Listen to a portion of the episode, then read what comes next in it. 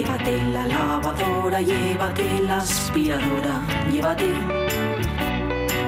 Llévate el secador de pelo. Llévate el horno, microondas, el casete, la olla express, pero la radio es mía. La radio es mía. La radio es mía. Y quédate con todo lo demás. La radio es mía. Con Pachi Poncela.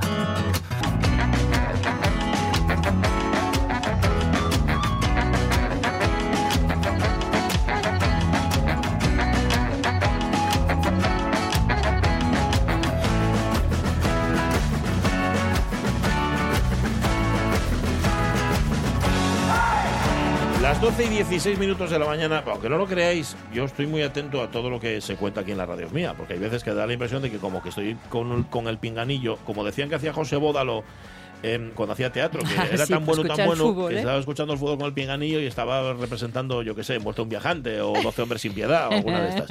No, no, no, yo estoy escuchando. Y entonces me quedé con lo de ir vestido de manera discreta, lle- eh, bueno, llevar la toquilla, el pantalón lo suficientemente largo, etcétera. Ah, para ir en- al Mundial, dices, ¿eh? Eso es, para ir a Qatar. Claro, que esto, bueno, para ir a Qatar ya sabéis que lo único que no hay que hacer es eh, ir de chancles, primero que se va muy temprano, Mm. y a cuchar menos. Cuando vas a cuchar, ese sí, ahí ya sí que no puedes ir de chancles. En Pero caso. este ye Qatar con palit, con Y rabito. Qatar con Q, eh, eso es. Bueno, es que estaba, no sé por qué me dio por, eh, me acordé de una expresión que se utilizaba, que utilizaba la Iglesia Católica y que tenía que ver justamente con la ropa que llevas cuando entras en un templo, Sí. que es la modestia en el vestir. La modestia se identifica como recato, o sea, Mm. ir de forma recatada. Entonces me puse a buscar, porque esto, esto es un vicio. Te- eh, sale una frase y dice, ¿dónde escuché yo lo de la modestia en el vestir? Te pones a buscar modestia en el vestir y te encuentras con un montón de documentos. Entonces yo me encontré con uno donde el Papa Benedicto XV, había que ver a Benedicto XV, ¿eh? o sea, Benedicto XV tenía una, una- un aspecto así, no de, no de mal tipo, pero tampoco de bueno. O sea, de estos que se les pone cara de papa enseguida. En- en- no sé si me explico. ¿Sabes? Como Sí, ni una sí. mala palabra ni una buena acción. De esto que es muy bueno, muy bueno, pero luego lo combate todo. Porque este combatía el nacionalismo, el racismo, el materialismo y sobre todo el socialismo, dice aquí. O sea, lo combatía todo prácticamente. Bueno, y era partidario de la modestia en el vestir. Entonces este hombre escribió en un momento dado, en una encíclica, dice, uno no puede deplorar suficientemente la ceguera de tantas mujeres de todas las edades y estaciones, volviéndose tontas y ridículas por el deseo de agradar. No ven hasta qué grado la indecencia de sus vestimentas choca a cada uno de los hombres honestos y ofende a Dios. Tal cual. Y esto lo escribe un papa del que tú esperas que tenga un poquitín más de, ¿sabes? De, de altura de miras, sobre todo, bueno, y aparte de altura de, de extensión de miras. Vamos, que vea un poquitín más allá de sus narices. Pero llamar tontas a las mujeres por vestirse de una determinada manera. Bueno, esto lo decía Benedicto XV, ¿eh? que vamos, pero igual Benedicto XVI dice algo parecido a esto. A Benedicto XV que le tocó la Primera Guerra Mundial y que fue, por cierto, el primer papa, hoy que estamos hablando de patronas y de matronas, él era de- devoto, de muy devoto de la Santísima Virgen María, lo cual si vas a ser papa está muy bien. es un detalle que, que te honra. Y autorizó la fiesta de Ma- María Mediadora de todas las gracias. Pero esto no es importante. Fue el primer papa en nombrar la patrona de una ciudad.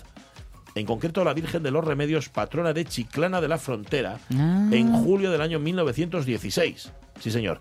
Y también durante su pontificado fue coronada canónicamente la Virgen del Rocío, la patrona de Almonte, en el año 1919. No tenía nada que ver con España directamente, pero parece ser que fue el encargado de esto. Que ya me dirás tú cómo se hace, no tengo ni idea. ¿Cómo, cómo declaras patrón de.? Bueno, no lo sé. Bueno, da igual, nos hemos metido en un, en un charco que no había por qué. Vamos a contar lo de Barnum dentro de un rato. Digo lo de Barnum porque, atención, ahora estamos ya en, en pleno espectáculo y nos va a presentar eh, Carlos La Peña a todas las criaturas, a todas estas personas que eran seres humanos mm, completos, pero que tenían alguna peculiaridad física. Bueno, pues este los enseñaba y cobraba entrada por enseñarlos. Hoy vamos a conocer algunos de ellos. Em, sí, tremendo. Terrible, terrible. uf. Lucía López Santos llega enseguida para contarnos cosas de las redes sociales, pero antes, teniendo en cuenta el día que es hoy, hablamos de escritoras. La señora Dalloway dijo que compraría las flores ella misma. La señora Dalloway dijo que compraría las flores ella misma. Sally, creo que compraré las flores yo misma. La vida de una mujer en un solo día. solo un día. Y en ese día, toda su vida.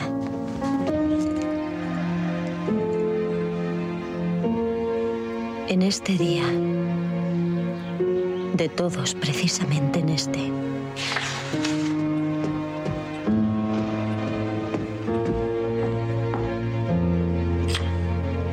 se hace evidente su destino.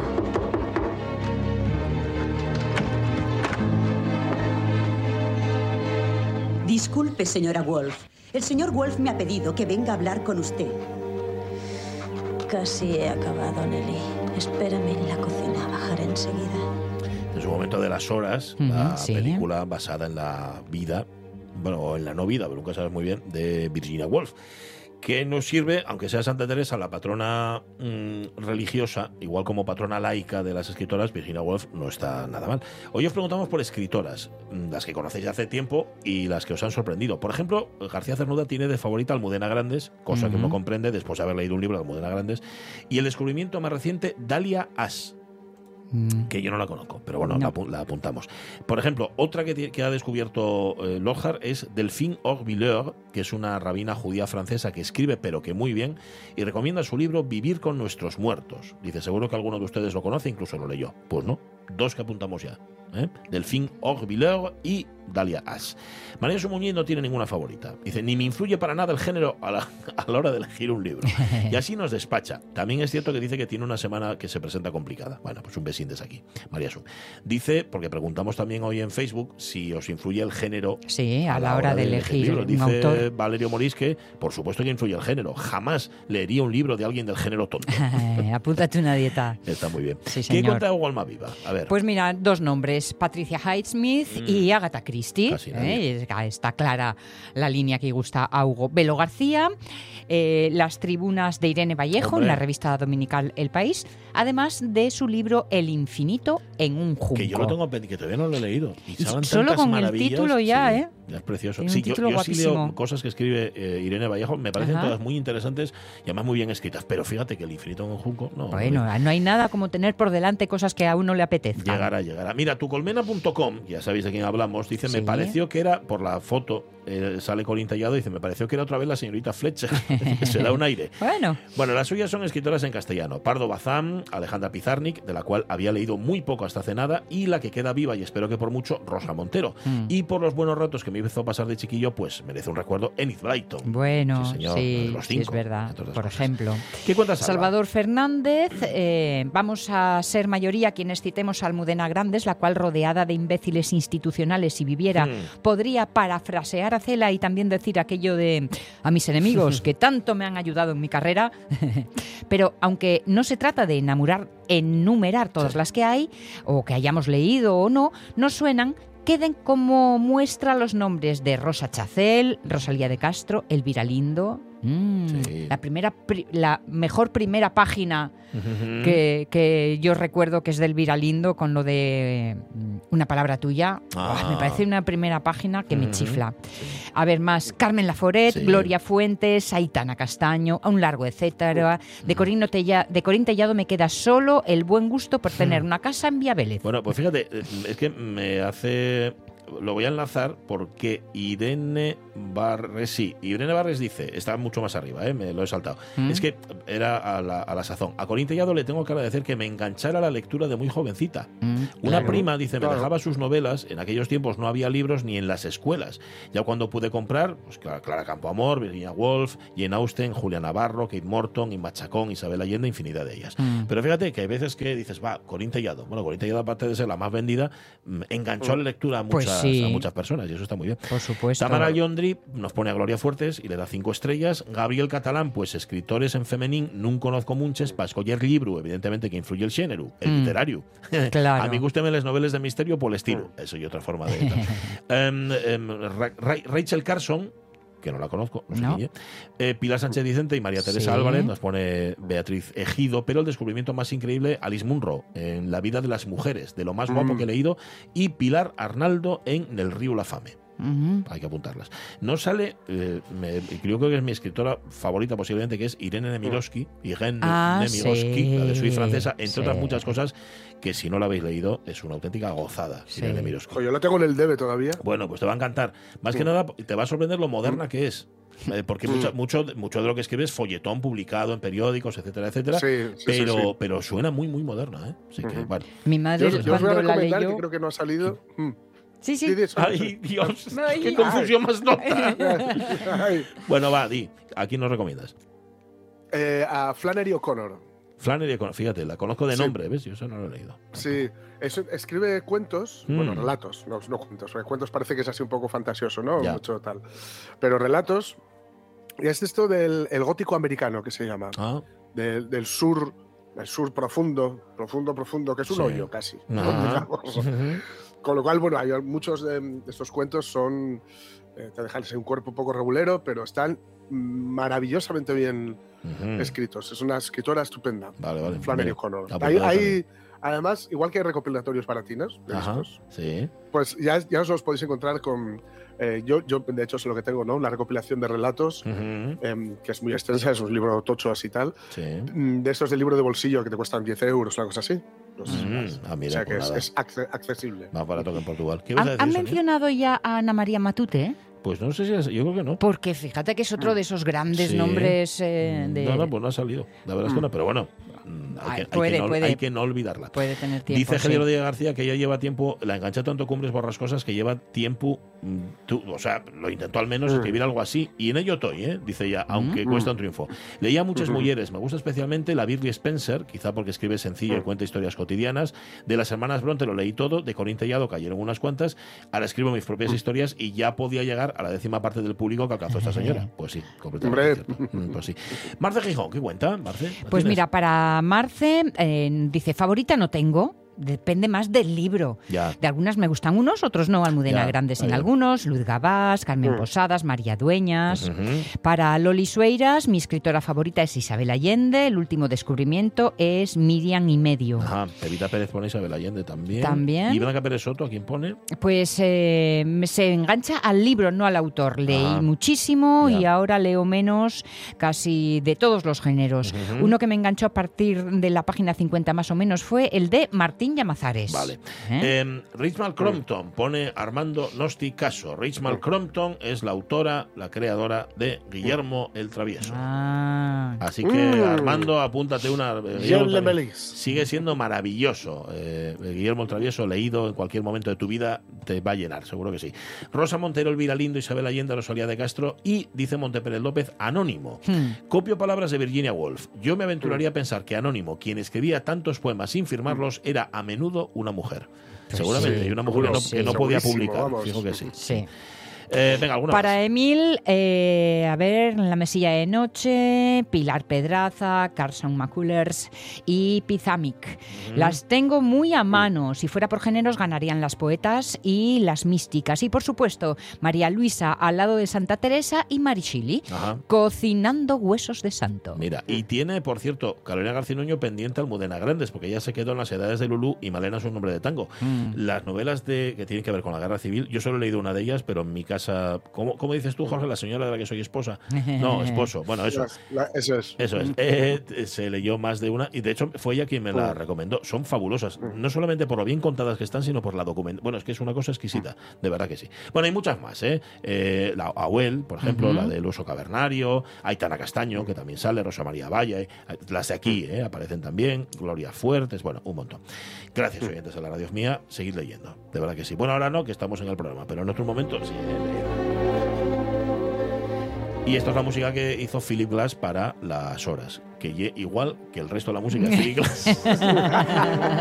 que me perdonen los fans de Philip Glass, pero ya sí, 12 y 29 minutos de la mañana, otra gran mujer, sí.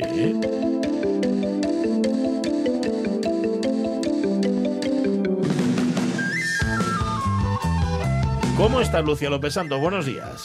Hola, muy bien, buenos días. Muy Hola, bien, pues buenos nada, días. No te localizábamos, que estabas muy ocupada o qué? Estaba saliendo del vestuario. Ah, vale, vale, vale. Pero no, te- no tenías. A ver, yo que te pregunto, con que me hubieras dicho sí o no. Sí, sí, me pillaste liada y tal. No tenías por qué. Pero bueno, no, es que estupendo. hoy, mira, hoy aproveché, hoy aproveché y Muy bien. fui al spa. Pero mira, Muy eh, bien. Hay que aprovechar los lunes por la mañana para cosas Ay. que no sean solo trabajar. Muy bien, muy bien. ¿Quieres entonces que te No. dejemos un poco tranquila? A lo mejor un poco a tu ¿Qué aire. va, qué va, qué va, qué va? Sí, tú tranquilo. Oye, oye, ya estoy como si fuera casi de noche, entonces para, ¿sabes? Esto Ya. de los bebés, pues bueno, es lo que tiene. Sí. Pero bueno, bien. Bueno, ¿qué vamos a hacer? Bueno, ¿por dónde tiras hoy? Hablando de redes sociales, internet, ¿por dónde vamos? Pues mira, vamos a hablar de la red social de Donald Trump. Ah, Red la- la- social de la- Donald la Trump. suya propia. Bueno. Ajá. Eso tiene que ser un foco. Uf, de, de odio y Sí, no sé si os rencor. acor- Sí, sí, sí. A ver, no sé si os acordáis que en enero del 2021 Ujú. eh, hubo el asalto al Capitolio. Sí. Durante ese asalto, pues bueno, Donald Trump, muy activo en redes sociales, en concreto en Twitter, pues eh, le expulsaron de todas las redes sociales porque eh, sus mensajes, pues bueno, eran incitación al odio, aplaudiendo y alabando a ese grupo de extremistas que hicieron el asalto al Capitolio. Entonces, claro, dijeron, "Ja, pues mira, te expulsamos de la red social pues porque tenemos una serie de criterios y de cosas con las que no estamos comulgando con lo que tú opines. Entonces él coge y dice, "Ja, pues no pasa nada. Bueno, hace mucho, Trump". hace mucho eso, Donald Trump, ¿no? Me, me encanta lo bien que lo hace, ¿eh? ¿Cómo haces, Lucía, por favor? No, te sale de miedo. Me recuerda a modestia aparte. Son cosas de la edad. Es que a mí, no sé, a mí me recuerda al paisano del Monopoly, ¿sabes? No sé. Ah, sí. Sí, señor, el del sombrero. Esa sobrada, ¿sabes? Sí, sí, sí. Entonces, bueno, la cuestión es que dice, oye, mira, eh, pues no hay ningún tipo de problema. Yo me monto mi propia red social, o sea, no me aceptáis porque lo que pienso eh, no creéis que sea de acuerdo, porque claro, o sea, esto vamos a ver, no es que digan un día me levanto y lo expulso. Sí. Eh, para Donald Trump era que habían capado o vetado su libertad de, expresi- de expresión, Hombre. sin embargo, para el resto de la sociedad, eh, la gran mayoría, pues resulta que, bueno, son mensajes que incitan al odio y a la violencia. Entonces, eh, intentando evitar eso, pues tal. Sí. Entonces coge y dice, bueno, pues me voy a crear mi red social que es Truth, o sea, de verdad, social, ¿no? Sí. Club sí, social. vale. Sí. Claro, dices, bueno, joder, esto ya suena Macho, muy pero, bien, pero así, ¿no? Además lo dices, lo dices, lo dices así, ¿no? De ojo, así, ¿no? Como- Sí, Sí, sí, con sí. todo- sí, Con sí, todas sus letras. Bien, bien. Entonces, bueno, la, cu- la cuestión es que eh, esto a mí me suena un poco a cosa de colegio, ¿no? En plan, pues como el balón es mío, pues cojo y me voy. Mi opinión Sí. es mía, pues como no la aceptas, pues me monto mis redes. Entonces la llamo Truth Social, en plan, verdad social. Y lo que voy a hacer es, además, calcar eh, prácticamente al 100% eh, el funcionamiento y el diseño de Twitter. Entonces, ¿qué ocurre? O sea, eh, esto ha sido mofas en Twitter y en todas las redes sociales. Estoy hablando de que esto ha empezado a, a principios de este año, ¿vale? En febrero de este año es cuando por fin lanzó, lanzó la red. ¿Qué ocurre? Él la lanzó en dos plataformas, en la Apple Store y en la Android eh, Store. Sí. Eh, entonces, en la Android, en la de Google, dijeron, no, no, es que aquí hay muy pocas premisas y muy pocos parámetros sobre la moderación que tú estás... O sea, digamos que ahí cada uno puede soltar lo que quiera Sí. y mm, existen muy pocos criterios de moderación. Por tanto, eh, deciden que la bloqueen. O sea, Hasta él se la buscó, semana pasada, porque lo entienda yo, eh, Lucía, él se buscó una plataforma donde fuera más permisivos, por así decir, ¿no? Es- Para decir, se la buscó, no se la inventó, Se se, la la inventó, creó, sí. opiniones. Eso es. Vale, vale.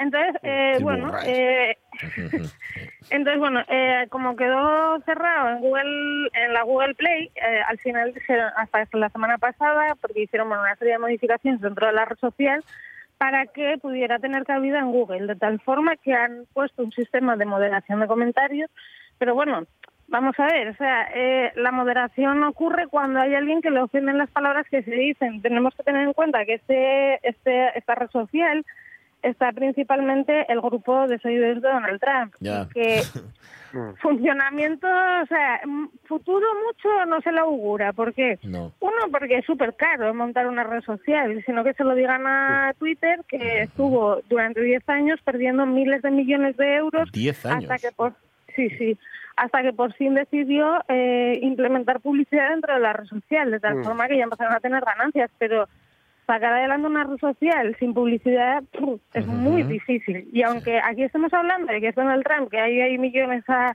a cascoporro, que tiene un grupo mediático y demás, o sea, sí, porque es que yo me voy, o sea, yo es que es hablar de Donald Trump y a mí me viene a la cabeza Succession, ¿no? La serie esta de HBO. llamarme loca, pero eh, yo me viene a la cabeza eso. Entonces, aunque haya hay millones y millones, pues los millones llega un momento o que desaparecen Sí. o que no podemos seguir invirtiendo en ese tipo de historias. Entonces, bueno, eh, en esta red social, al final, lo que están son el grupo de radicales de Donald Trump y tenemos que tener en cuenta otra cosa. Donald Trump en Twitter creo que eran eh, más de 88 millones de seguidores los que los que tenía y en Facebook cerca de 35 millones de seguidores. Bueno. En esta nueva red social que lleva un año de funcionamiento, tiene 4 millones. Que si dices, Ah, joder, ah. es que no los tengo yo en mi cuenta personal. Ya, Ya, bueno, pero es que tú no. Donald Trump. Pero, pero pasó de, de mucho. 35 a 4. Mm. Exacto, o sea, de 35 en Facebook y Sí. 88 en Twitter, ¿eh? que Sí, o sí, sea, sí. en Twitter ya eran palabras mayores. Ujú. Eh, si a esto además le sumamos que el lanzamiento de la red social de Donald fue, eh, Donald me ha sonado el patito Donald. Esta familiaridad. Es que le hablas en efecto como si fuera así, sí. Vale, vale. Bueno, la cuestión es que lo sacó, o sea, a nivel estrategia está muy bien montado. Eh, lanzó la red social cuando el día del presidente, ¿no? Creo que es 21 de febrero en Estados Unidos. Un día importante allí y simbólico. ¿Por qué? Porque el objetivo al final de esta red social es eh, no es otro que es sacar su discurso de cara a las elecciones que creo que son, no sé si son, ahora mismo no me acuerdo bien, creo que son del 2024, las Ujú. elecciones presidenciales de Estados Unidos. Ajá. Entonces, claro, si tú estás ahí haciendo martillo pilón, o sea, pim pam, Mm. pim pam, pim pam, yo soy Sí. el mejor, yo soy el mejor y son tus seguidores, pues al final a lo mejor esos cuatro se convierten en ocho, pero bueno, mucho futuro tampoco se le ve a esta red social. La, noticia sobre todo es que ahora ya está disponible en la, en la Google Play y eso significa que también va a llegar a la otra mitad de la población de Estados Unidos, que Sí. bueno, hasta, hasta ahora solo estaba en la Apple Store y creo que anda un 51-49%, ¿sabes? Los que usan Apple y los que utilizan Android. Entonces, si ahora tenemos esa otra media población con acceso a esto, pues bueno, también ahí nos va a dar información del tipo de usuarios que siguen a Donald Trump, cómo funcionan a nivel tecnológico, qué tipo de intereses tienen, podríamos decirlo. Pero bueno, la cuestión es, tenemos un- eh, eh, es un poco absurdo, ¿no? Porque yo me enfado en una red social, es como el que se enfada y monta un periódico, que está fenomenal, que al final son blogs, y cada uno expone su Mm. opinión. Sí, Pero bueno, Lo, lo que pasa que, discúlpame, en una red social mm, se supone que tú puedes. mm, Claro, en un periódico tú publicas lo que te da la gana, pero en una red social te expones a las críticas o a los comentarios de los demás.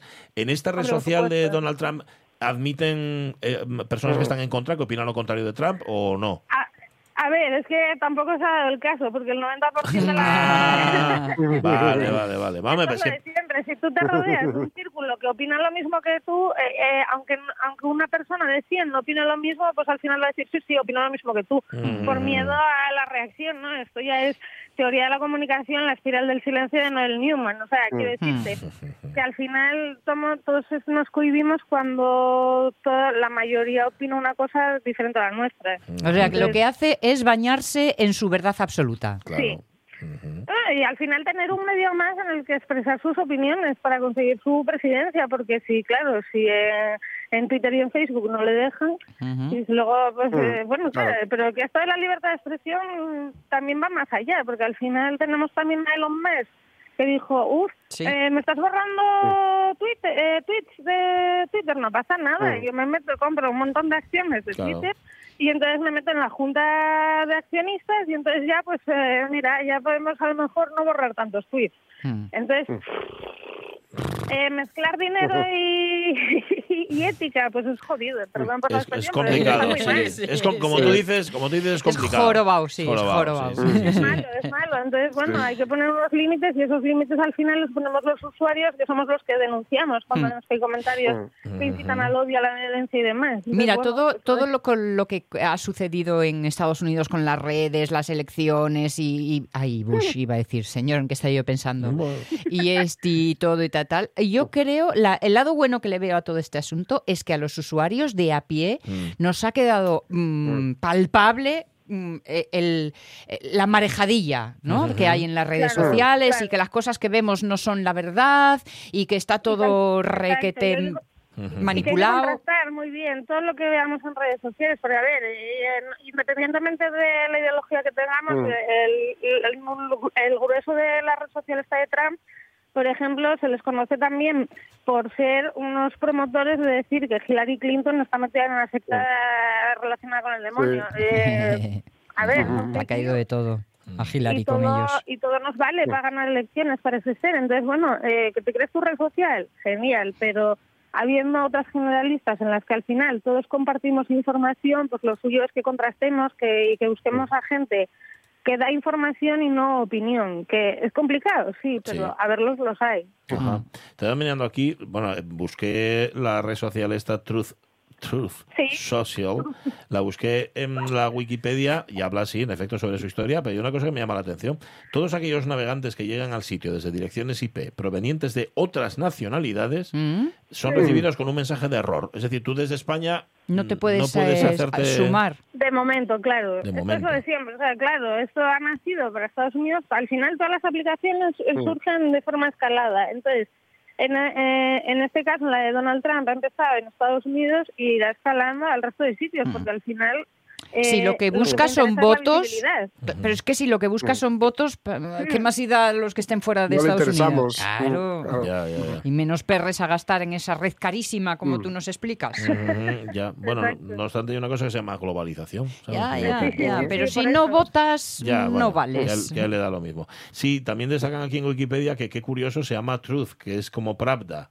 Eh, sí. La verdad. Sí, es verdad. claro, claro, Sí, sí, sí, sí, Es sí. verdad. Vale. Ujú. Y además todo esto, es que me acuerdo siempre de una frase muy guapa que tiene Silvio Rodríguez en una canción, que es la tolerancia es la pasión de los inquisidores. Y este hombre Mm. crea Mm. su propia red social, el, el gran inquisidor, lleva, eh, crea la red social porque es que el resto de las redes sociales no son libres. Y entonces están manipuladas y voy a crear yo la mía, ¿no? Es tremendo, es tremendo. Bueno, gracias Lucía López Santos. A vosotros, que tengáis muy buena semana. Ha sido un placer. Tú también, ¿eh? Después sí, de este... sí, de- empieza bien. Sí, no, no, ya veo, ya veo. Bueno, estupendo. ¿Cómo, está, ¿Cómo va la chiquilla, por cierto? Ah, muy bien. Ya ni mira para atrás cuando la dejo en la guardia, bueno, en la escuela infantil. Ajá. Ya no mira para atrás. mira para atrás, ya, mira, eso es buena señal, es que se entiende con las profesoras. Bueno, y es que ella es muy independiente. Y como la madre. Sí, Salió la madre en sí. eso. Un abrazo y un Me beso. voy a montar una red social yo también. Sí, una propia. Sí, sí. Adiós. Hasta luego. chao. Mira, chao. entre Eso- las respuestas que teníamos hoy en Facebook hay una que se me escapó. Mm. Antes estábamos hablando, era la Abu, yo creo, ¿no? La que nos hablaba sobre el, Mm. el lápiz piquiñín piquiñín Sí, sí. que tenía su madre y que era con el que había hecho todo el curso de, creo que era corte y confección, Sí. Sino que me perdone el Abu.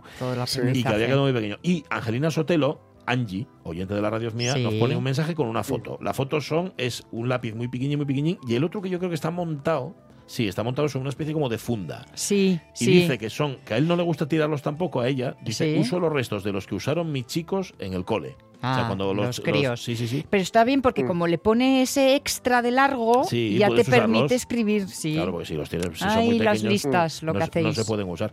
Eh, lo único que tenía, yo me acuerdo de los lápices que yo tenía cuando era pequeño. Claro, como eres un poco inconsciente, luego ya te das cuenta de que estás haciéndolo mal, que es lo de morderlos por atrás. No digo que lo estés haciendo mal porque te comas la madera Sí. y, y el, y todo, ¿eh? que es una asquerosidad. No, porque estropeas el lápiz y luego eso no lo guardas porque ya te queda mm, asqueroso, Hmm. te queda mal. Pero Mm. estoy viendo que los, los críos de Angelina son muy cuidadosinos y esto está, Mm. bueno, igual nos puso solamente la parte buena. O está, o está tapado, está en- Claro. en, el alargador ahí sí, tapado. es verdad, es verdad. Igual Porque es un alargador de rotulador carioca. Sí. Eso, ¿Eh? eso El- es, el eso tapón. es. Vale. Angelina. Las 12 y 43 minutos de la mañana, que llega, que llega.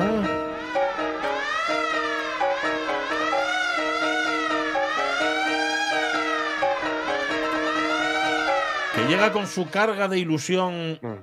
Carlos La Peña, el moderno por antonomasia. Carlos, ¿cómo está? Muy buenos días. Pues aquí, fantásticamente. Es un placer, un placer. Está, sí, ¿Cómo sí. está Madrid? ¿Llueve o es aquí Pues llueve? está encapotado. Sí, ¿eh? Bueno, Sí, anda, sí. nada. Ya sabes, para llevar la contraria. Eh, Sí, generalmente. Así sois. Bueno, eh, Modernos otros tiempos, cuarto capítulo dedicado al hombre que en el siglo XIX, recordemos, revolucionó el espectáculo. Primero lo hizo en Estados Unidos y luego ya puesto, pues lo hizo en todo el mundo. El visionario que juntó todas las formas de entretenimiento que había en su tiempo y las ofreció ofreció al público perfectamente empaquetadas para su deleite. Hablamos, claro está, de Phineas Taylor Barnum, el príncipe de los farsantes, nuestro Fullas favorito. Sí, vamos, un tipo verdaderamente imaginativo que vio que el arte más noble es hacer felices a los demás, que era lo que él decía.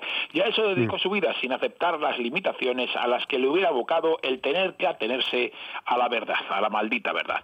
Sin duda, las verdades de Barnum eran mucho más curiosas, divertidas e interesantes que las que ofrecía eso que hemos venido a llamar realiza- realidad, que, que normalmente también es- es- pues suele ser bastante mentira, pero Sí. bueno.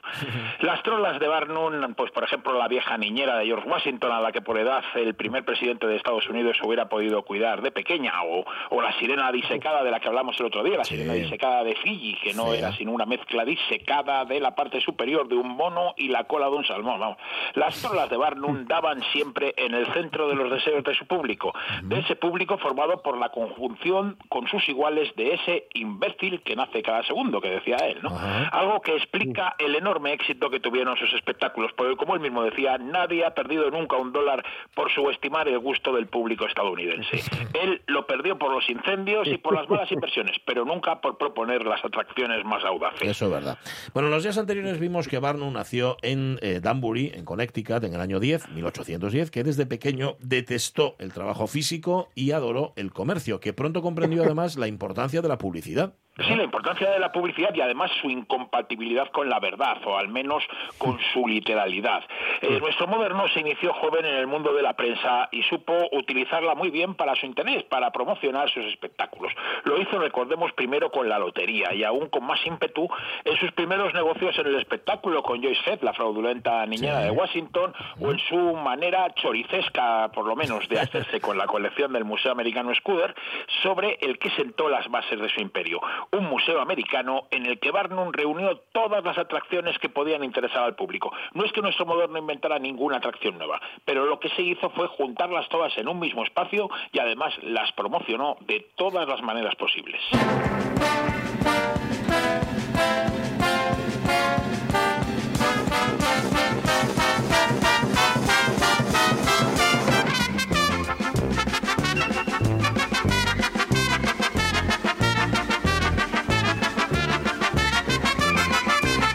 Parece ser que no es la primera vez que la historia de Barnum inspira espectáculos como esta saga radiofónica de Carlos La Peña. No es la primera la de Carlos La Peña, sino que te ha inspirado, bueno, películas, novelas, canciones e incluso un musical ganador de varios premios Tony, este Barnum del que escuchamos la obertura. Barnum escrito por Mark Bramble con letra de Michael Stewart y música de Cy Coleman que combina los elementos de un musical tradicional con números de circo con de todo, con malabaristas, con trapecistas, con payasos.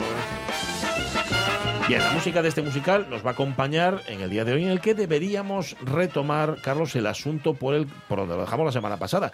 Estamos en 1842 con el éxito clamoroso de La Sirena de Fiji, el primer gran fraude de Barnum en su museo americano. Un fraude que además no tuvo ningún efecto negativo para su público, todo lo contrario, el público se dio cuenta de que, de nin- que ninguna verdad, por cierta que fuera, iba a parar a Barnum en su misión de traer las mejores diversiones que pudieran imaginar. Apenas llevaba un año al frente del museo y, ya lo había convertido en un símbolo de la ciudad de Nueva York, en el sitio al que todos querían ir para divertirse y también para aprender, porque detrás de los grandes focos de su fachada, el museo tenía curiosidades naturales, científicas, históricas y artísticas. Lo mismo podías contemplar un cuadro que un fósil, animales vivos que disecados. Podías ir al acuario a ver ballenas o a un circo de pulgas o asistir a una conferencia, a un concierto o a una función teatral. Cada día entraban 15.000 espectadores que pagaban igual los ricos que los pobres su entrada de 10 céntimos, Bueno, de 10 centavos. 10 centavos. Lo mejor estaba por llegar, porque no se había encontrado todavía, o Barnum no había encontrado a quien sería su atracción más famosa, el general Tom Thumb. Sí, el general Pulgarcito, el Ajá. general más pequeño del mundo. Barnum escuchó hablar de él por primera vez en noviembre de 1842. Estaba en el hotel de su hermano Philo, de Philo Barnum, en que se llamaba el Franklin Hotel, cuando oyó hablar de un niño realmente pequeño. Se trataba de Charles S. Stratton, el hijo de un carpintero de Bridgeport, en Connecticut, que pese a que tenía casi cinco años, no llegaba a los 64 centímetros de estatura. El caso del pequeño Charles era bastante extraño. Tanto sus padres como sus tres hermanos tenían una estatura normal. Pero él, que había nacido más grande que los demás, que, los, que sus hermanos, que vamos, pesaba, que no estaba nada mal, 4 kilos 300 gramos al nacer, Bueno. había detenido su crecimiento a los seis meses por un problema en el funcionamiento de su glándula pituitaria y se había quedado en los 64 centímetros y 6 con 800, 6 kilos 800 gramos, que no Sí. estaba nada mal para, para los seis meses, pero eran unas mismas medidas que mantenía cuando conoció a Barnum cuatro Ah, años después. Carlitos era enano hipofisario, es decir, un enano perfectamente sano, bien proporcionado e inteligente. Barnum decidió contratarlo a modo de experimento un mes por 3 dólares a la semana y manutención también, tanto del niño como de la madre, y se lo llevó a Nueva York el Día de Acción de Gracias de 1842. Bigger isn't better, taller isn't braver, stronger isn't always wise. Smaller isn't necessarily the lesser, guts can come in any size. Bueno, he dicho Tom Thumb, se escribe T-H-U-M-B, los que, los que tengan mejor inglés que yo, que lo pronuncien correctamente, y es el quien está cantando, es el general Pulgarcito, quien canta Bigger isn't better, más grande no significa mejor, más alto no es más valiente, más fuerte no siempre es más sabio en el musical Barnum que se estrenó en Broadway en el año 1980 con Jean Dale como protagonista y Glenn Close como su esposa, Charity Barnum. Se mantuvo en cartel dos años, 854 representaciones en el St. James Theatre, pero bueno, esto es reciente, esto es del 80. Volvamos con el pequeño Charles Stratton, que decías llegó a Nueva York el Día de Acción de Gracias, ¿no? Sí, sí, como no podía ser de otra forma, pues Barnum adornó la historia del pequeño. Lo primero que hizo fue cambiarle de nombre, de edad y de nacionalidad. Ahora se trataba del general Tom Thumb, el general Pulgarcito, porque Tom Thumb es en inglés el nombre del protagonista del cuento de Pulgarcito, por eso le llamo Tom eh, Pulgarcito, ¿no? Y también tenía ya no cinco años, sino que tenía 11 años, así pues, parecía todavía más bajito. Y aparte ya no era americano de Connecticut, sino que era inglés. Además, pues nuestro moderno, que confiaba sinceramente en la potencialidad artística del chaval, se encargó de su formación como artista de variedades y le pagó clases de canto, de baile y de mimo. El general Pulgarcito aparecía siempre en el escenario rodeado por gente muy alta, lo que hacía parecerle aún más pequeño a él, ¿no? Y hacía imitaciones de personajes históricos. Su éxito americano fue bastante grande y Barnum decidió subirle el sueldo a 50 dólares a la semana. Bueno, había empezado con tres. Además, el nuevo contrato incluía, ojo, los derechos de exhibición en Europa, porque Barnum tenía claro cómo convertir al general en una estrella en el viejo mundo. Sí, vamos, el 18 de enero de 1844 se embarcaron en el barco Yorkshire con dirección a Liverpool. Una vez que llegaron a Londres, Barnum alquiló el mítico Egyptian Hall en Piccadilly para las actuaciones de Tom Thumb. Pretendía convertir su presencia en un acontecimiento social y entonces para ello invitó a las principales, a las familias más notables, más notables de Londres a fiestas privadas para que conocieran personalmente al general más pequeño del mundo. El objetivo de nuestro moderno es que el pequeño Charles conquistara a la baronesa Rothschild, la mejor amiga de la reina Victoria, y a través de ella abrir las puertas del Palacio de Buckingham. El plan salió como estaba previsto y Tom Thumb fue invitado a Palacio por la reina. Naturalmente, Barnum empleó la invitación como una bomba publicitaria. No dijo a nadie que la función de ese día sería suspendida, pero cuando los espectadores llegaron a las puertas del Egyptian Hall, se encontraron con un cartel que ponía Esta noche cerrado. El general Tom Thumb se encuentra en Buckingham Palace por orden de su graciosa majestad.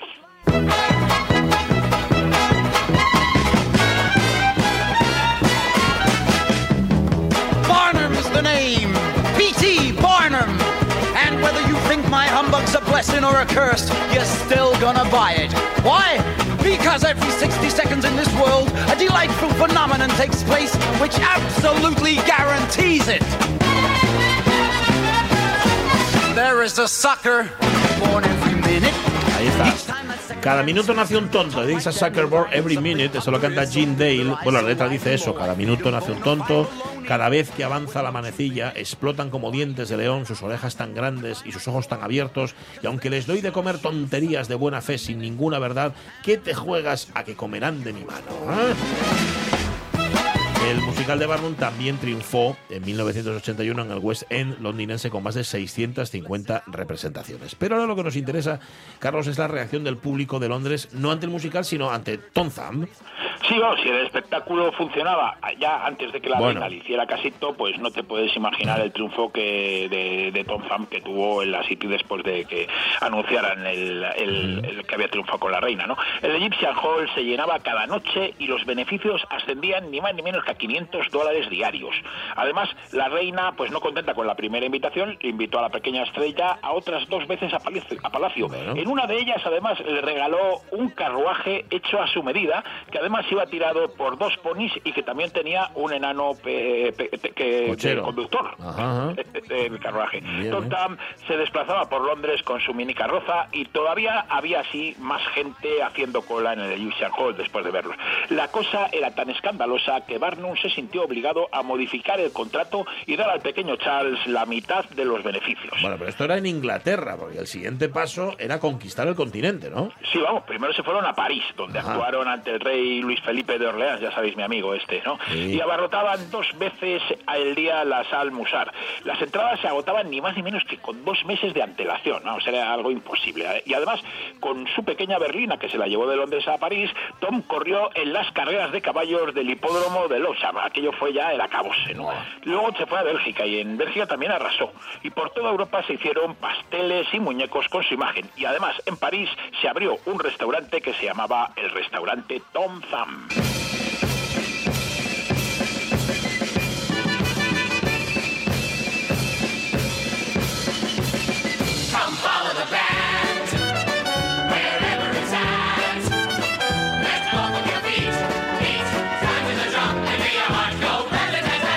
Follow the Band, venga, sigue la banda, es tal vez el número más conocido del musical Barnum, que acordaos, tuvo su versión española dirigida y protagonizada por Emilio Aragón en 1984.